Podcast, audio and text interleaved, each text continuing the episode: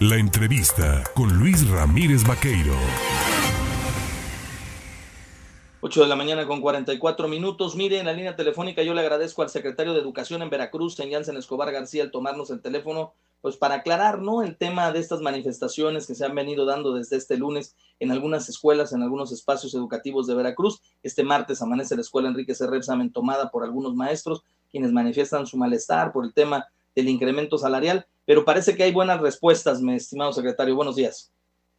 ¿Qué tal? Buenos días. Pues sí, mira, el día de ayer en conferencia de prensa pues ya se dio como tal todo el calendario de pagos, lo repito.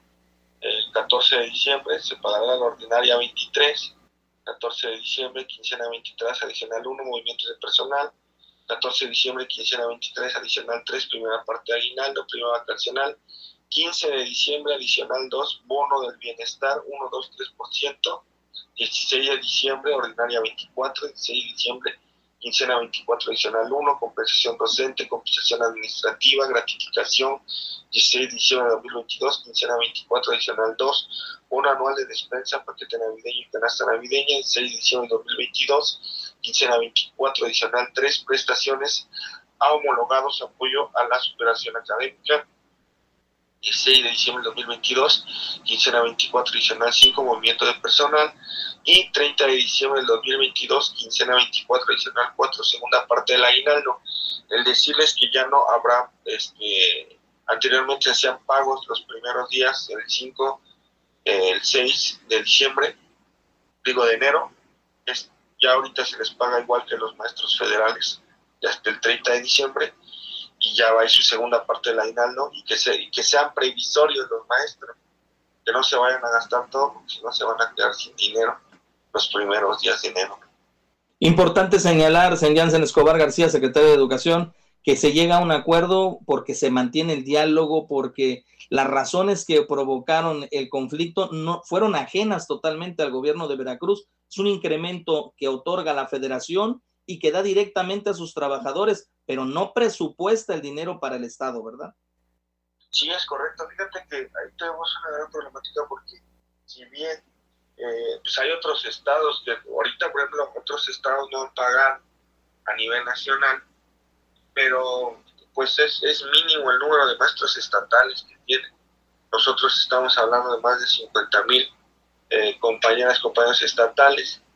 Eh, con esto, pues son más de 51 mil trabajadores, los cuales pues nos ponen una condición muy compleja de pues, absorber todo el pago es muy, muy, muy, muy difícil, muy complejo, pero bueno, agradecer al gobernador su disposición, eh, también decirles que el aumento va para trabajadores administrativos, para trabajar como también para el personal de apoyo, intendencia, o va para todos los trabajadores del Estado. fíjate, te voy a, eh, te voy a un ejemplo bien claro, mira, por ejemplo, una, un, un administrativo o un personal de intendencia que tiene jornada completa, o sea, toda la jornada completa, y viene ganando un salario de 7 mil, 8 mil pesos.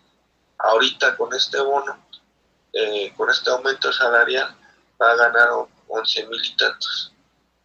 Importante que, que, estos, estos, estos ejemplos eh, se puedan transmitir, que se puedan señalar cómo es el beneficio directo eh, hablaban de que se les iba a impactar con el tema del impuesto sobre la renta, pero al parecer se les hace el impuesto sobre la renta el cálculo por mes, ¿no? No, no se hace todo de un jalón, ¿no?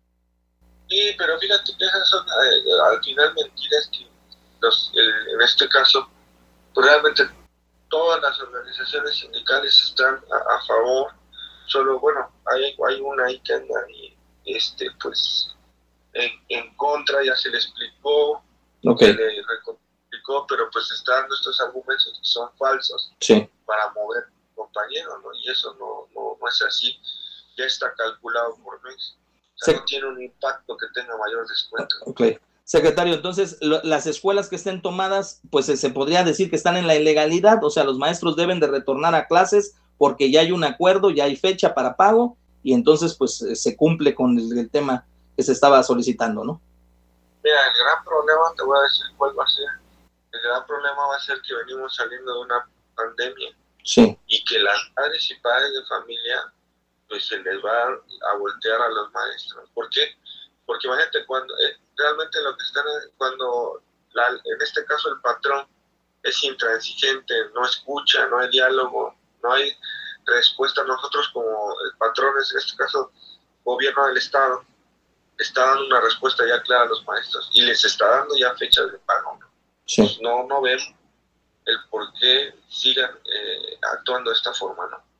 Muy bien, pues en Jansen Escobar García, secretario de Educación en Veracruz, te agradezco el platicar con el auditorio en el Estado y por eh, supuesto aclarar las fechas, ya diste las fechas puntuales de cómo se dará el pago a partir del 14 de diciembre y de cómo se cumple con esta pues exigencia salarial que tienen los maestros del 1, 2, 3 en, en final en este incremento que se tenía que homologar y que bueno, finalmente el Estado hace frente a la, a la misma.